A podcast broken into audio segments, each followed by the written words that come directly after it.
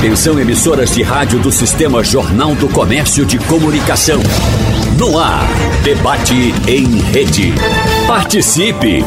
Rádio Jornal na internet. www.radiojornal.com.br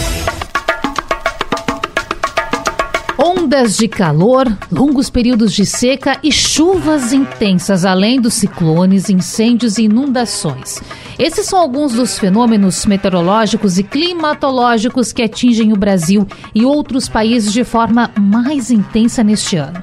No debate de hoje, nós vamos falar com os nossos convidados para saber o que está acontecendo com o clima global. Tem resposta? Quais são as causas? O que pode ser feito para proteger a vida do nosso planeta e, claro, por consequência também, a vida das pessoas? Participam dessa conversa hoje com a gente aqui no estúdio a doutora Francis Lacerda, especialista em engenharia ambiental e recursos hídricos, membro do Fórum Brasileiro de Mudanças Climáticas e também pesquisadora do Instituto Agrônomo aqui do estado IPA de Pernambuco. Prazer recebê-la. Seja bem-vinda ao nosso debate. Bom dia, Natália. O prazer é todo meu de falar para você e dos ouvintes da Rádio Jornal. É uma alegria estar de volta aqui para a gente discutir, debater um, um tema tão caro para nós, né? População mundial. Então é muito importante e eu agradeço a oportunidade. Importante isso, né, doutora? Porque por vezes a gente pensa assim, não, mas a chuva intensa está acontecendo lá no sul e a seca extrema, se eu posso usar esse termo, está acontecendo lá na região na norte, na Amazônia. Está tá muito distante de Pernambuco, isso não tem nada a ver com a nossa vida. Mas quando acontece aqui, e aí acontecem os deslizamentos, parece que nos interessa mais. E a senhora fala isso, precisamos estar atentos ao todo ao nosso redor, não é? É, exatamente. Nós temos, assim, uma consequência né, da mudança do clima globalmente, mas que interfere em escala local. Então, a gente tem visto como é que, como é que as mudanças climáticas se apresentam para nós, seres humanos. É pelos extremos climáticos. Então, os extremos climáticos são essa forma que as mudanças climáticas se apresentam. É? Então, o que nós vamos ver, como eu havia te falado anteriormente, é esse novo, o nosso novo normal, que são secas extremas, ondas de calor, furacões e tornados né, em outras partes do mundo, ciclones extratropicais, como a gente já vem vendo lá na sua região, na região sul do Brasil. E agora a gente está vendo essa seca não é, desoladora na Amazônia. Verdade. Hoje eu acabei de ler um artigo numa revista que, que eu assino e recebo diariamente, falando sobre o número de mortos né, na Amazônia por sede e fome. Então é um assunto muito sério, Natália, e acho que a Rádio Jornal presta um grande, um grande serviço à população divulgando essas informações. Assunto muito grave, precisa ter a nossa atenção. E continuando nos nossos participantes, Oswaldo Girão, geógrafo, professor de pós-graduação de Ciências Geográficas da Universidade Federal do Estado da UFPE. Prazer recebê-lo aqui, seja bem-vindo, professor. Obrigado, Natália. Bom dia, bom dia aos ouvintes. Prazer estar ao lado da professora Francis Lacerda novamente, conheci a Morgana Almeida. E realmente, como a professora Francis bem colocou, é uma temática extremamente relevante, né? na medida em que são aspectos hoje que nós vislumbramos a nível global, mas também no Brasil, né? Essa situação diversa relacionada com a região sul e a região norte, né? Fato que, por exemplo, eu me recordo de 1982, é, é, é, é uma certa analogia que me veio à cabeça quando tínhamos a situação também crítica aqui no Nordeste de seca e a região sul, principalmente o estado de Santa Catarina, passando também por uma situação extremamente adversa, com inundações, enchentes, movimentos de massa naquele período. Então, é uma, uma situação para passado praticamente aí o que pouco mais de 40 anos, né?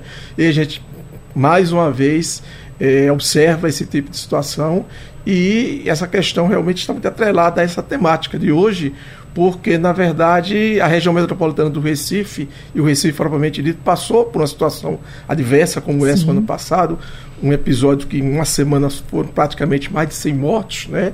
E nós observamos que, como a professora bem colocou, a professora França, a questão é global, é nacional, mas também é local, né? Seja por chuva, seja por estiagem, seja por eh, ciclones extropicais, enfim. Ou seja, qual for o evento, ele está levando consequências adversas, e aí vem aquela questão.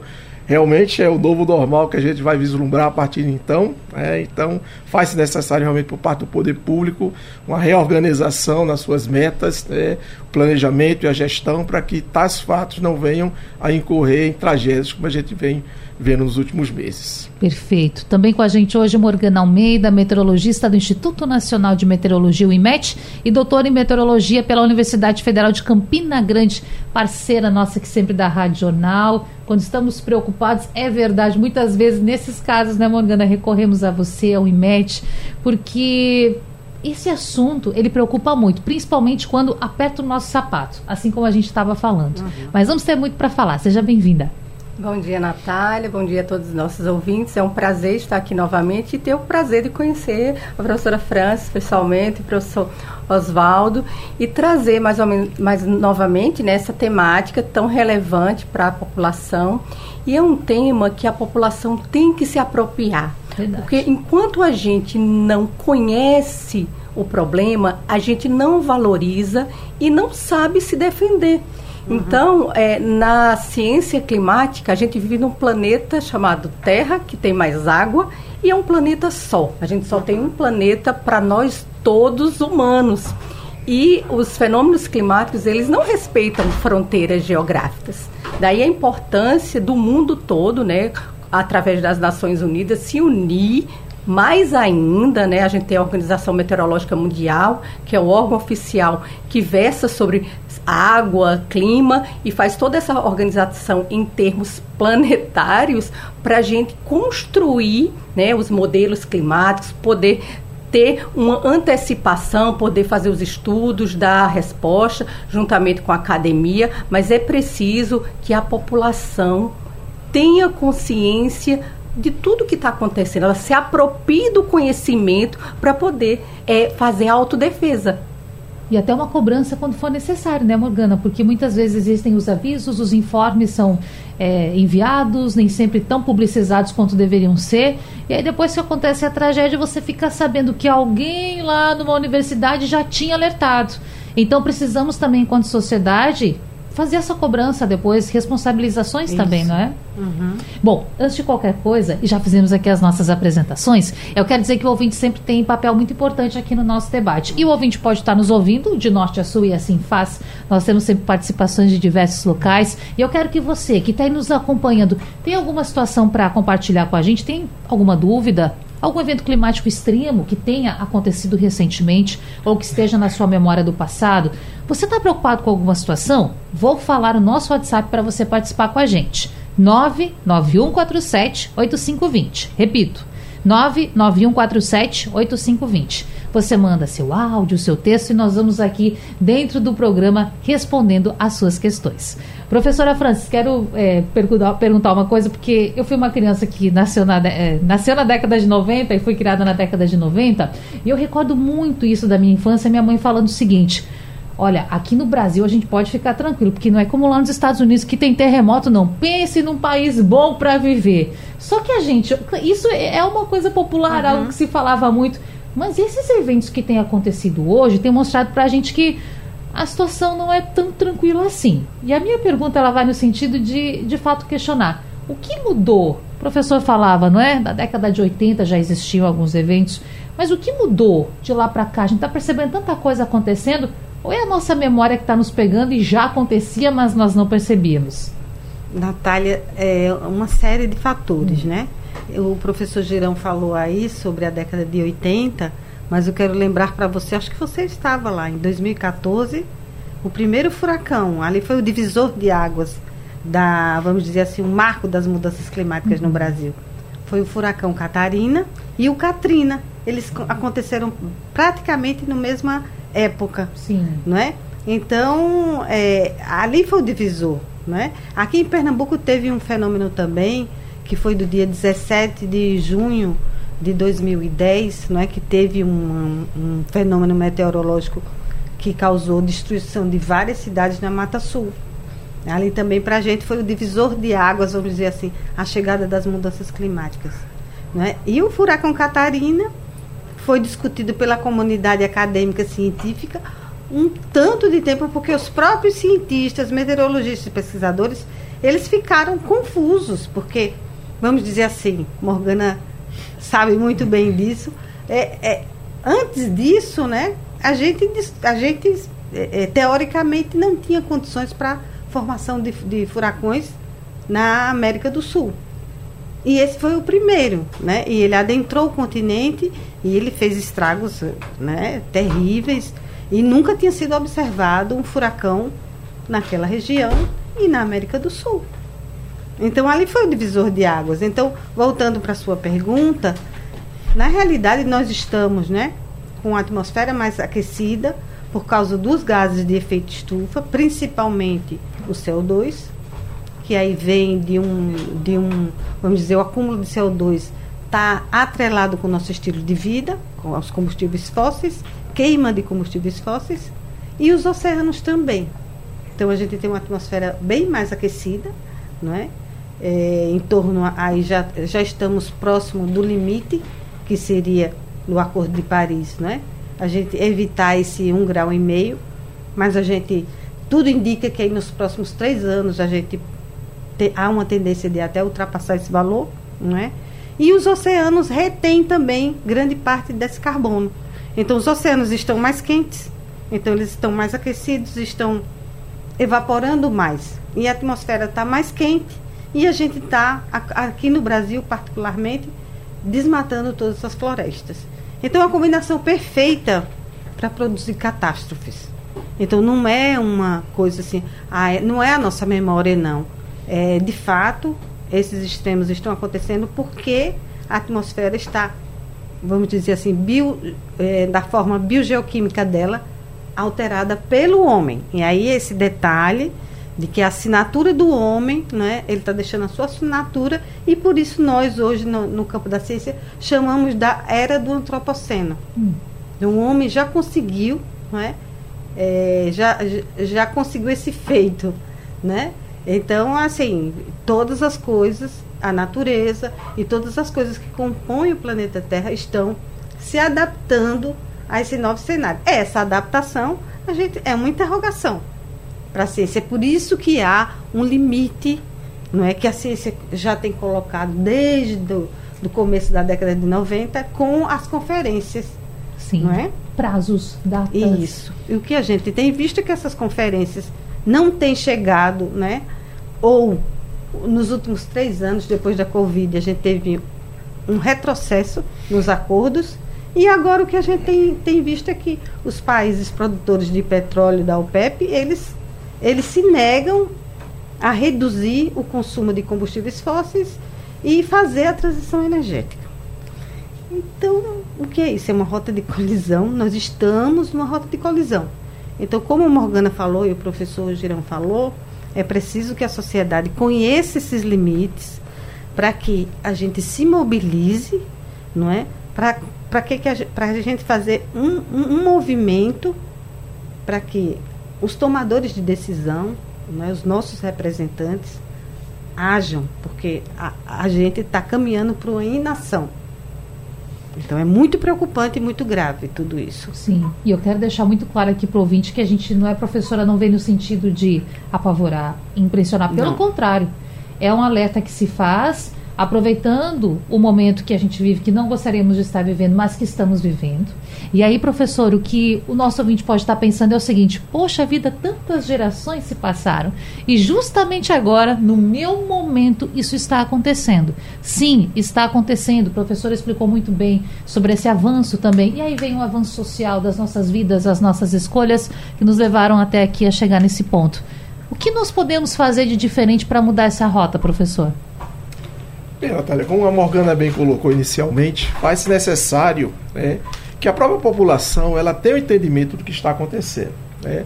O próprio IPCC, no relatório do ano passado, 2022, ele faz menção à questão da necessidade de, da questão educacional, adentrar a questão das mudanças climáticas, para que os alunos eles passem a entender. Né? Uhum. Essa geração atual, com 10, 15 anos, adolescentes, mais à frente serão os adultos de 25, 30, 40 anos. Né? Então, resgatar a população atual, mas inserir para a população mais jovem essa tendência de acontecimentos. É, então, a população tem esse entendimento, como a Morgana bem colocou, ela terá o poder, a força, inclusive, de cobrar dos gestores, como a professora é, Francis colocou, a necessidade do reconhecimento de que essas tendências elas passaram a ser uma realidade. Uhum. E a partir do momento que elas passaram a ser uma realidade, tem todas as questões, as nuances né, que estão relacionadas a essa realidade, que são as catástrofes, que são as, uh, os eventos que estão ocorrendo, os desastres relacionados justamente ao número de mortos, dezenas, centenas de determinadas situações. E a partir daí, a força da população junto aos gestores fará com que tenhamos a possibilidade de resolver ou ao menos minimizar tais efeitos. É mais fácil interpretar realmente a necessidade do conhecimento. Tá? Muitas vezes o que, é que a gente observa na mídia? A população fazendo um reclame porque todo ano a minha casa alaga, uhum. todo ano a minha casa cai. Tá? Mas onde você habita? Você habita no fundo do vale de um rio. Então, recorrentemente essa área vai sofrer uma enchente, vai sofrer uma alagamento, vai sofrer uma inundação.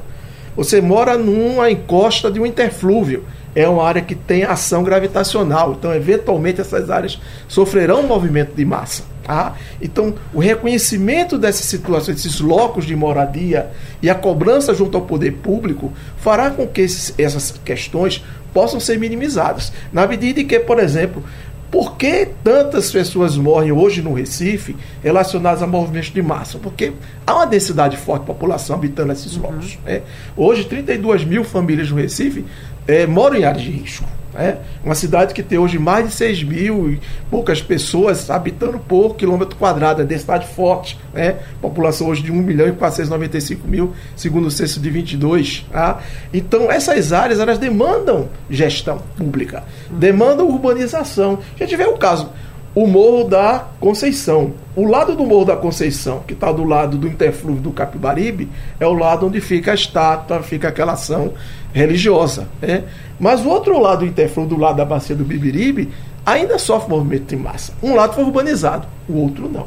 Tá? Então a questão da ação do poder público para essas áreas que já estão consolidadas desde a década de 1950 com a ocupação, faz a diferença justamente nesses momentos, para que não incorra nesses problemas que tivemos em, em Jardim Monte Verde, né? 25 mortos no ano passado, né? Hoje estão, estão sendo feitas algumas, algumas ações, mas eu estive lá, inclusive, com uma aluna que tá, terminou o TCC recentemente, e observei no encosta, em frente a uma área que morreram acho quatro ou cinco pessoas. Do outro lado da rua, uma estrutura residencial com, do, com a, a, o térreo e mais dois andares em cima do encosto. Né? E em cima de uma área justamente que está suscetível ao movimento de massa. Então, é uma área de risco. Esse ano, felizmente, não foi um ano tão chuvoso como o 22.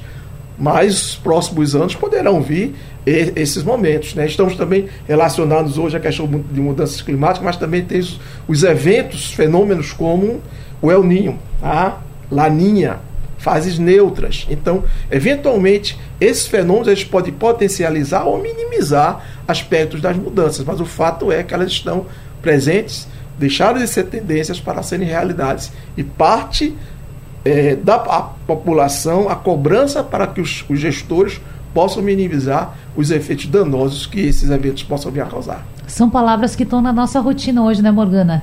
É o ninho, é, Laninha, o professor mesmo falou, passamos a conviver com isso. Até gostaria que você explicasse para a gente, vamos falar de Nordeste, vamos falar aqui da nossa realidade. O que atua na nossa região? Por quê? Quando, porque nós temos um período mais chuvoso durante o ano, diferentemente de outros estados, de outras regiões, as nossas características também para a gente entender um pouquinho. E claro, quero que você faça suas considerações, porque vi que você também estava fazendo as anotações. É muito rico, né, o debate. Sim. Eu espero que quem esteja nos acompanhando, né, aproveite e cobre das autoridades. É, escutando o professor e, e, também a professora França, é interessante a gente ver o quanto o macro, o grande, interfere no micro. Então, assim, as ações, elas, em termos de aquecimento global, de acordos, elas são feitas na escala macro. Mas como a gente só tem um planeta, então a gente vai mudando de escala e colocando essa lupa para o nosso local, até chegar ao ponto da gente chegar nos nossos gestores e ter um planejamento urbano, né, ocupação né, ordenada do nosso território, para que a gente tente minimizar os efeitos da natureza, que a gente não pode frear. Mas voltando à sua pergunta, então a gente vive no Brasil, um país de dimensões continentais. Eu estive semana atrasada na Guatemala fazendo um curso da agência espanhola sobre as ferramentas de modelagem numérica.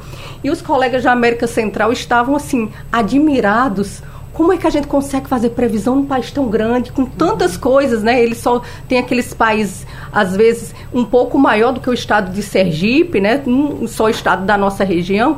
E assim, a sua pergunta foi muito pertinente. A gente tem um, Brasil gigantesco, né? a gente tem uma faixa territorial de mais de 8 mil quilômetros quadrados, a gente tem áreas tropicais, equatoriais, temperadas a sua área. Então, assim, a gente está numa posição na América do Sul é, que a gente predomina. Então, dentro do globo, né, falando um pouquinho é, da ciência, né, da física, né, da geografia da coisa, a gente é influenciado por vários sistemas. Uhum. Aqui na região Nordeste, praticamente todo o Nordeste, ele está é contido na região tropical. Então a gente recebe radiação solar em abundância, tanto é que a gente está na vanguarda das energias renováveis, não só a solar como a eólica.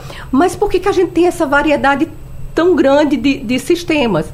Porque dependendo da estação do ano, embora a gente esteja na região tropical, a gente tem sistemas meteorológicos que atuam diferentemente. Aqui, especificamente na faixa leste, a gente tem o inverno chuvoso né? A gente uhum. tem os distúrbios ondulatórios Sim. de leste, que são ondas geradas lá na África que vêm se deslocando e podem né, potencializar a convecção de massa, né, de umidade que a gente tem na costa, no litoral, no oceano, como a professora falou. O oceano, ele é o termorregulador do planeta. Sem ele, a gente não teria... E a camada, né é, de, de, ozônio também e a, o efeito de chuva, a gente não teria vida no planeta. Mas voltando aqui para o nosso micro, né? A gente vai para o macro, para o micro, sai de escala.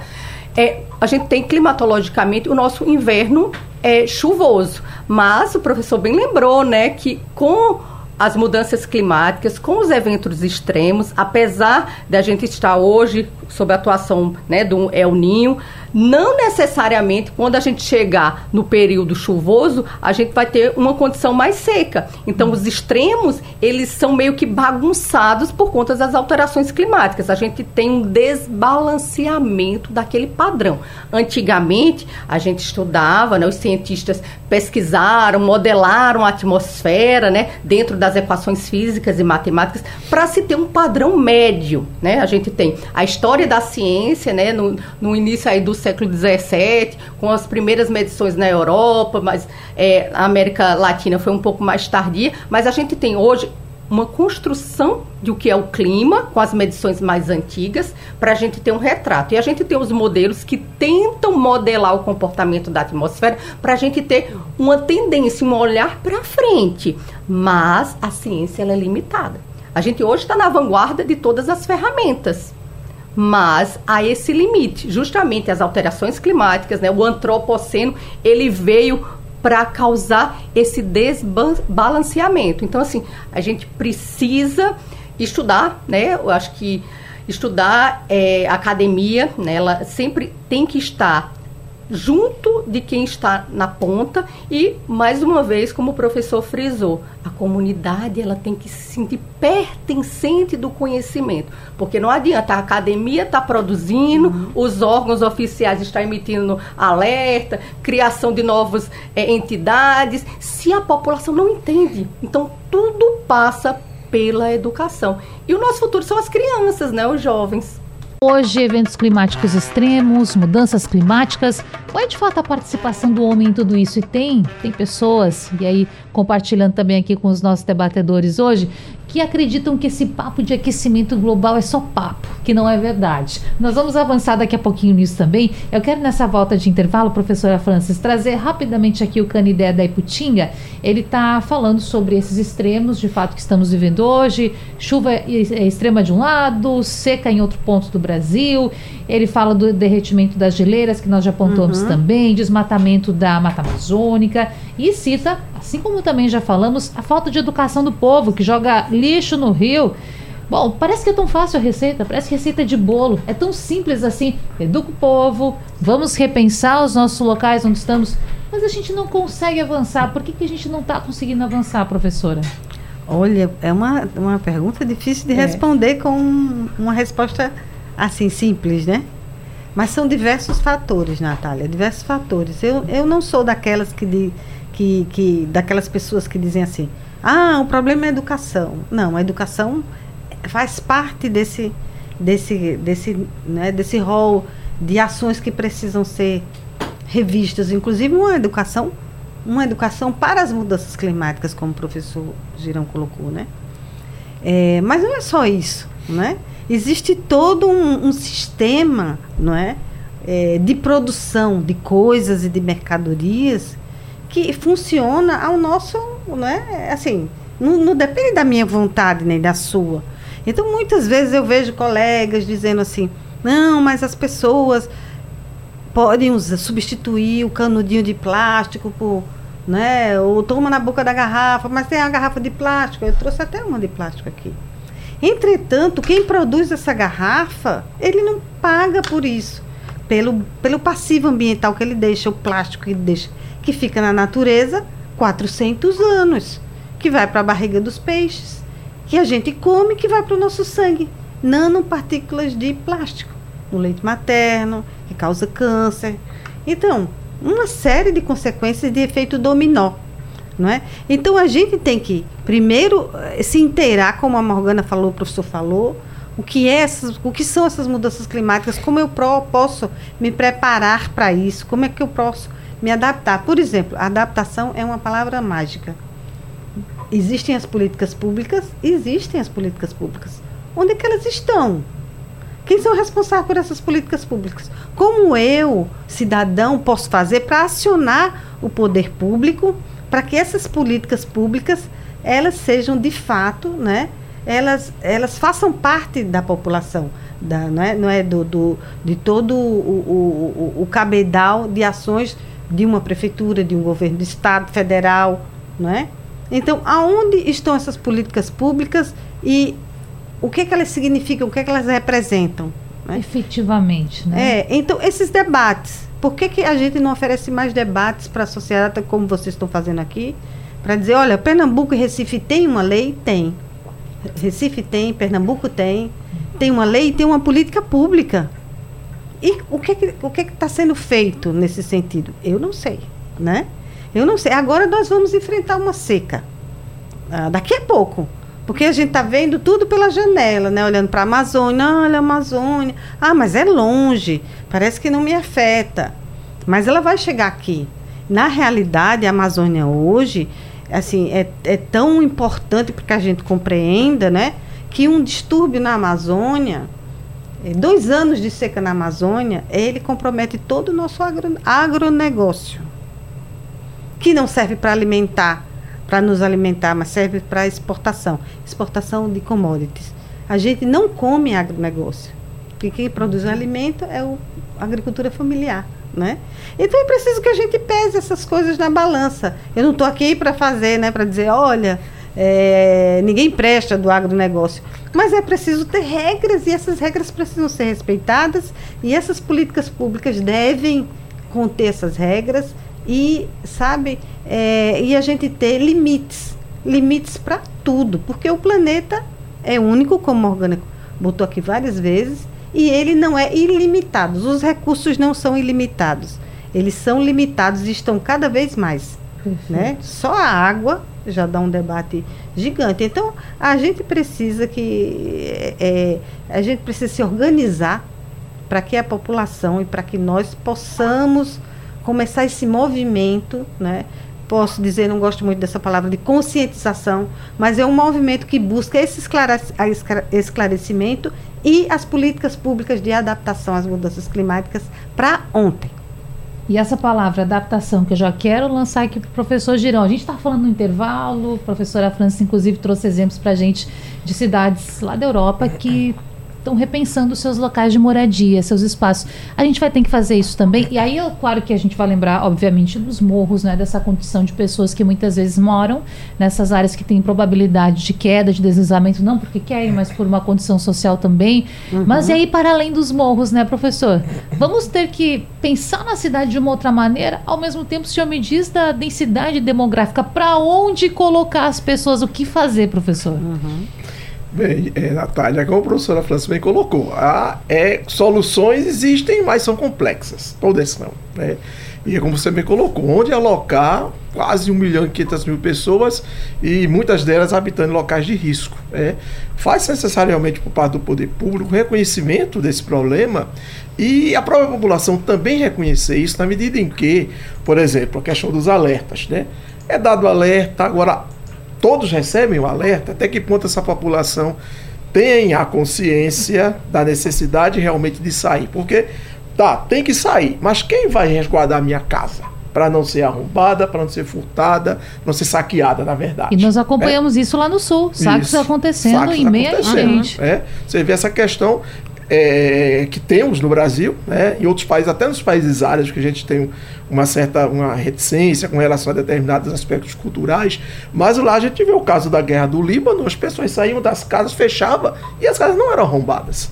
Aqui você só passar seis horas fora de casa e corre não encontrar nada dentro de casa. Então, como o poder público dar, iria lidar com esse tipo de situação? Né? Então, realmente é uma questão complexa na medida em que há pessoas que habitam em locais que estão suscetíveis a esses eventos, mas como essas, essas pessoas podem lidar com isso? Hoje nós temos o conceito de resiliência. Né?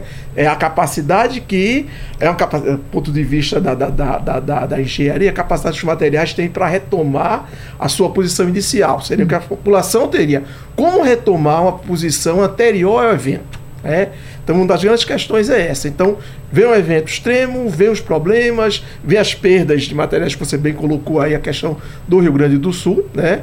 Passou recentemente por isso, o Rio Grande do Sul, é, no, entre junho e o início de setembro, foram seis ciclones tropicais que uhum. afetaram aquela região. Né? Então, eu lembro que eu vi em alguma reportagem, Passo Fundo, a média de setembro, 150 milímetros, choveu 370 em 8, até 8 de setembro acho que é, Serraria, algo, Serafim Correia, 177, choveu 340, quer dizer, um extremo né, de precipitação, e aí vem para onde essas populações elas vão ser relocadas. Né?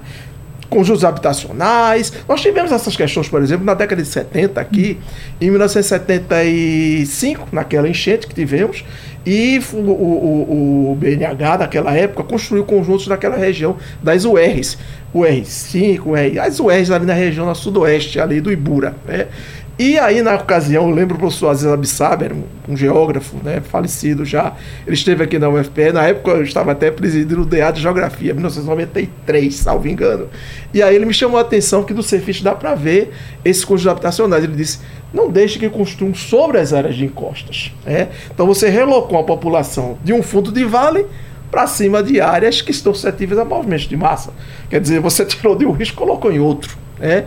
Então faz-se necessário, como a professora Francis bem colocou, ações conjuntas, e aí a questão da comunidade, da sociedade, dos gestores públicos, não ações como geralmente são, de cima para baixo, uhum. em que as políticas vocês são, serão erradicados desse local, vocês vão para outro local de forma compulsória, mas que a população possa contribuir. Eu estou saindo de um local que eu trabalho próximo. Quem vai pagar minha passagem para me deslocar 10, é próxima, que o supermercado é próximo. Tudo é próximo. A família é próxima. Professor Oswaldo infraestrutura, trouxe né? um uhum. ponto muito, muito bacana da gente destacar aqui. Aonde que essa questão está na política pública de mudanças climáticas do Estado ou uhum. do município? De, aonde Isso. que se discute né? Uhum. Qual o fórum né, é, permanente de porque debate? Isso, isso contempla a política? Isso. Ou o plano estadual uhum. ou municipal? Hum, né? Se contempla e não está sendo feito, então a gente tem uma ferramenta para discutir isso com a população numa gestão participativa. Porque quando você vai à comunidade e conversa com a comunidade, como eu já fiz isso, você vê que as pessoas estão lá para aprender, né? E aquelas pessoas só têm aquilo mesmo. Então, muita gente, já participei de debate que, que colegas disseram assim, não, mas a culpa é das pessoas que estão morando na área de risco. Eu falei, ué, e elas vão morar onde? Né? É fácil terceirizar a, a, a especulação né? imobiliária empurra as pessoas para essas Perfeito. áreas de risco. Exatamente. Mas quantas áreas nós temos aqui que não são áreas de risco? Uhum. E, e, Recife tem todas essas áreas mapeadas. Né? Morgana sabe disso. Um ponto uhum. importante é que Recife é a 16 cidade do mundo mais vulnerável. Isso, hotspot uhum. do clima. Então, Isso. a gente vive no hotspot muito crucial. E assim, a gente tem que olhar para o macro, mas começar as ações do micro, né? Isso. Perfeito. Radional em rede para Radional Recife, Caruaru, Garanhuns e claro, você que está nos acompanhando pelo site, pelo aplicativo da Jornal, em qualquer lugar. Muita gente lá do Sul, inclusive, nos ouvindo. Eu publiquei nas minhas redes sociais que nós faremos essa conversa e claro, as pessoas lá, e muitos ouvintes sabem que eu sou gaúcha, estive lá recentemente, acompanhando toda a enchente querendo respostas, né? Querendo respostas. As pessoas estão ansiosas porque tiveram uhum. perdas, porque tiveram danos. Muitas vezes uma resposta imediata nós não temos, mas tentamos ajudar, né, Morgana? E falando em resposta, tem um dado importante aqui pra gente. E o tempo é corrido, mas nós vamos chegar lá. Esse dado diz assim: sem chuva, oito estados do norte e nordeste batem recorde de seca nos, nos últimos 40 anos.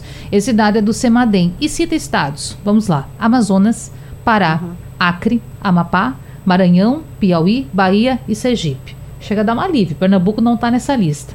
Mas o que vem por aí? Bem, nós estamos no período seco de grande parte do Nordeste, né? Eu diria quase totalidade do Nordeste. Agora a gente está tá na primavera, vamos é, caminhando para o verão. No verão a gente tem o início das primeiras chuvas da região do Mato Piba, que é uma região de uma fronteira agrícola bastante importante para o nosso país, que é o sul do Maranhão, Piauí e Bahia. Mas em termos de escala global, a gente vai estar sobre a influência do fenômeno climático El Ninho. Ele está com intensidade moderada, com tendência de ser forte e ter seu ápice no verão. O que é que isso significa?